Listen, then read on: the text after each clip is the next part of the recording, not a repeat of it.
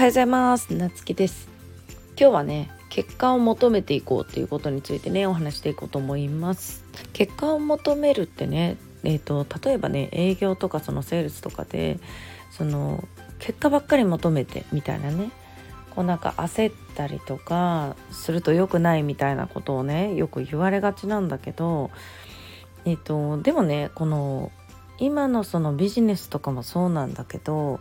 まあ例えば営業の人もそうだしなんかこう結果がね結果だけが全てじゃないとは言うけども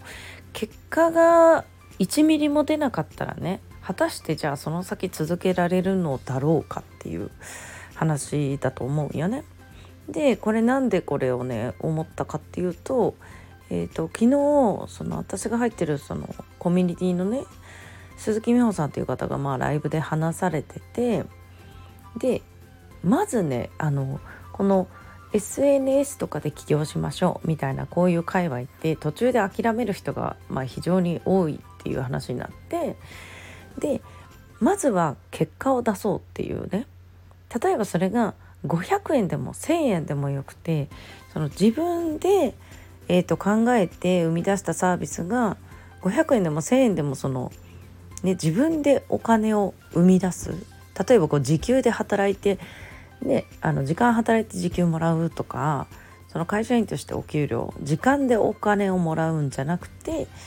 まあ、自分で商品なりサービスなりを作ってそれを提供してお金をもらうって。全然ね、えっと、同じ例えば1,000円だとしてもまあ全然違うものだとまあうちも思っててまあそれをね結構その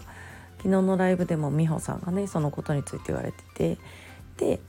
これがね1円も稼げないから途中でね嫌になって、まあ、結果が出ないしって辞めちゃう人が多いっていうね。ああなるほどなと思って。で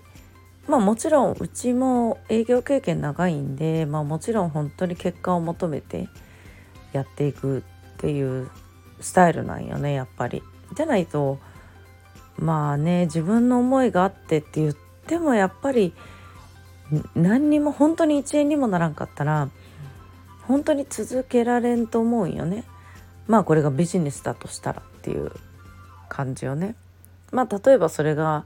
何だろうなまあ趣味だとしてもスポーツとかまあうちゴルフとかもやるんだけどまあ例えばゴルフでね楽しく回れればいいやかもしれんけど結局ねなんかあのいつまでたっても例えばさ空振りばっかりだったらまあ面白くないわけじゃんそれすらねその過程すらゴルフを回ることですら面白くないわけよね。じゃあ例えばまあ人によってはね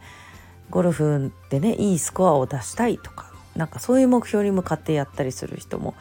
いるしねまあ本当になんかスコアどうでもいいもう楽しめればいいんだみたいな人は本当に楽しければそれが結果なんだろうしまあ何においてもその結果を求めていくっていうことはなんかすごい大事なんじゃないかなってまたねその話聞いて改めて思ったかな。なんかうちの最近自分がこう今のビジネスやってて、まあ、うちはその電子書籍のねえーと、サービスをプロデュースっていうのをねしているんだけども、うん、でまあうちはその自分をねその書きたいなと思った時に、まあ、思い出してくれたらいいし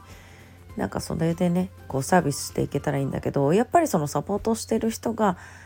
じゃあねいつまでに出版してじゃあどれぐらいの、ね、売り上げを見込めてとかってやっぱりその結果にこだわっていくっ